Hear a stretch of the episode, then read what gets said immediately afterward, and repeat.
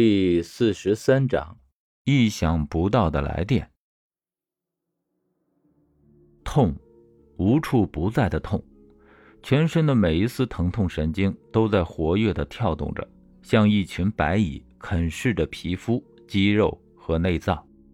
当剧烈的疼痛达到忍受极限时，大脑骤然变得迟钝、昏聩，松脂燃烧的甜香味儿和此起彼伏的惨叫。哭嚎求饶声都渐渐远去，哗啦一声，一盆凉水兜头泼在脸上，沁凉的刺痛，沁凉的刺激让昏沉的意识瞬间清醒过来。睁开眼睛，刘长乐发现自己置身于一间阴暗的牢房中，他四肢被黑铁镣铐捆缚，呈大字状，被铁链吊在离地半米的空中，地面被鲜血浸透，黑红一片。墙壁上插着两只松明火把，摇曳的火光照亮挂在墙上的那些血迹斑斑的刑具上。一个面容阴折的狱卒，左手拿着水瓢，右手握着条长鞭，阴恻恻地看着他。脑海中闪过和魏正义吃火锅、喝酒、回家倒在床上的画面，记忆没有丢失，所以这又是梦。身上火辣辣的鞭痕和因为疼痛而不自觉抽搐的肌肉，又在提醒他，这梦像是经过维护更新一样，又他妈升级了。连疼痛都无法醒来，就只能等这段剧情结束吧。我就喜欢你们这些以武犯禁的江湖人，骨头硬，筋打。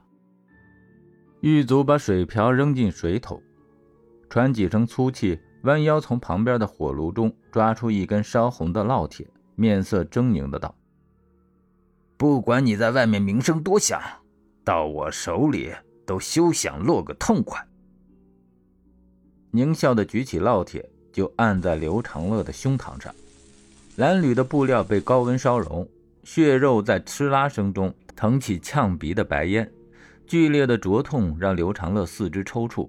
扯动链条，发出一声哗啦声，额头上冒出豆粒大的汗珠，被如湿的长发贴在脸上，挡住视线。他攥紧拳头，紧咬牙关，死死盯着狞笑的狱卒，没有发出一丝声音。还敢瞪我？狱卒将冒着丝缕烟雾的烙铁插回炉膛中，戏谑地看着刘长乐，嗤笑道：“ 哼，还真是野性难驯啊！”他上前一步，压低声音说道：“你敢劫船，敢私放那些犯官的家眷，就该知道会有今天。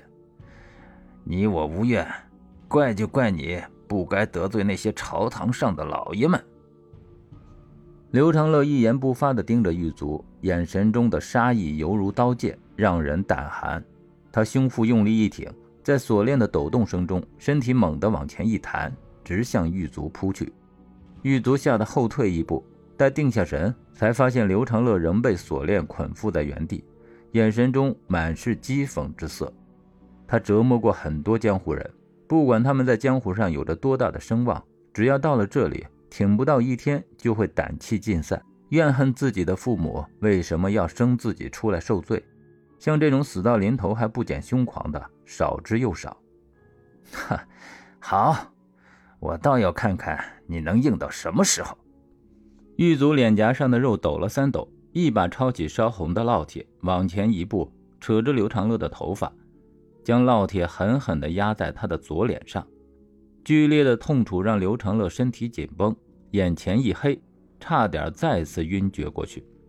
牢门忽然被人从外面推开，涌进来一群穿着造服的侍卫。惊讶地看着一个穿着素色长裙、脸上罩着白色轻纱的女人走进来，她款款地走到刘长乐身前，眉目中满是心疼之色。尽管戴着面纱，但她的气质和身形却是如此熟悉，就像在哪里见过，却又怎么也想不起来。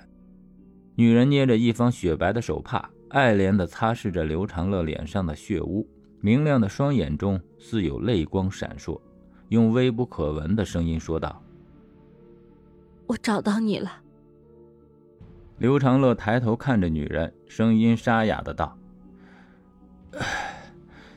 你不该救我。”女人没有说话，而是拔高声音说道：“放他下来！